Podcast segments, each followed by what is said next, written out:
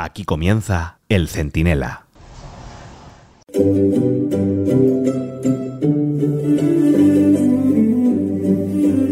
Hoy es uno de los peores días de la historia reciente de España. Hay que remontarse muy lejos, pero muy lejos, para encontrar un episodio similar al que estamos viviendo, que se resume en muy pocas palabras. Vamos a ver cómo un prófugo de la justicia decide en el extranjero quién preside el gobierno a cambio de que el beneficiario de su decisión le conceda impunidad a sus delitos, le invite a cometerlos sin miedo a la respuesta y convierta a la Moncloa en una oficina de tramitación y aprobación de la destrucción de la España constitucional.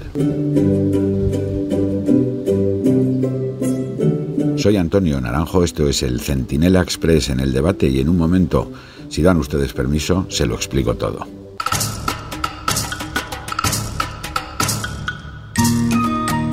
Sánchez va a ser presidente a cambio de que Puigdemont, Otegui y Junqueras se rían de todos los españoles, se orinen en la Constitución y declaren la independencia cuando les dé la gana.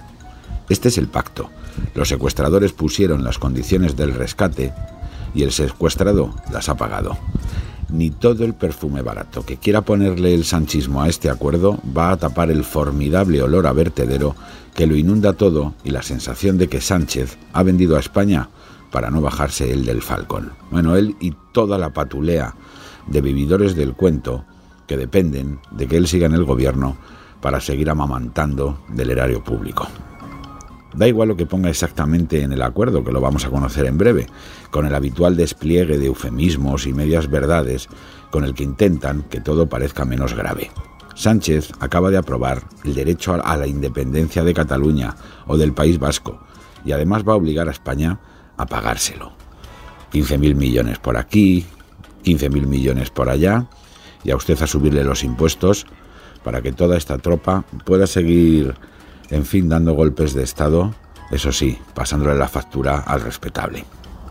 Porque no se amnistía solo a un grupo de delincuentes que dieron un golpe de Estado, se legitima a la vez el derecho a dar golpes de Estado cuando lo consideren oportuno, con el bolsillo lleno de dinero público y el Estado debilitado para evitarlo. Que Sánchez apele a la violencia de la ultraderecha como justificación de esta rendición insoportable, en realidad es una invitación directa al choque. Quien indulta delincuentes, quien anula delitos violentos y quien blanquea terroristas es él. Y a todos ellos les va a deber el cargo. Denigrar así a los manifestantes que tras la sorpresa inicial han echado de las concentraciones a los cuatro imbéciles radicales que solo han servido para darle excusas a Sánchez es un desafío también sin precedentes. Porque no se puede indultar a los CDR y culpabilizar a los españoles indignados sin que pase nada. ¿Y qué puede pasar ahora?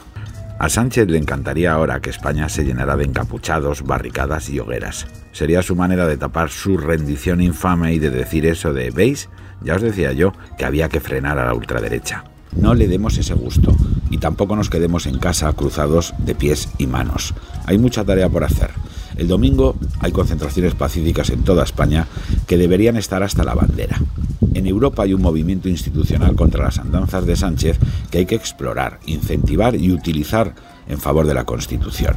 Y en España, aunque todo huele a Sánchez, a Pumpido, a Tezanos y a todos estos edecanes de Pedrito I el mentiroso, que tiran para atrás, vamos, del pestuzo. Bueno, pues queda un Tribunal Supremo decente, una oposición con más diputados propios que el Partido Socialista, 14 gobiernos autonómicos muy poderosos, algunos medios de comunicación independientes y millones de ciudadanos con ganas de plantarle cara cívica y democráticamente al desafío impulsado por un traidor con todas las letras. Sí, España vive sus peores horas desde 1978 por un canalla que utiliza la policía para frenar a los demócratas y al Parlamento para ayudar a los golpistas. Pero también puede vivir las mejores horas de los españoles si se utiliza el corazón con cabeza y la cabeza con corazón.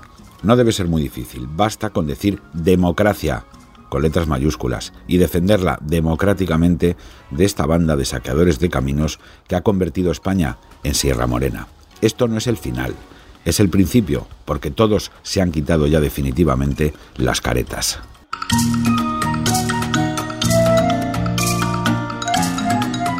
El Centinela, con Antonio Naranjo.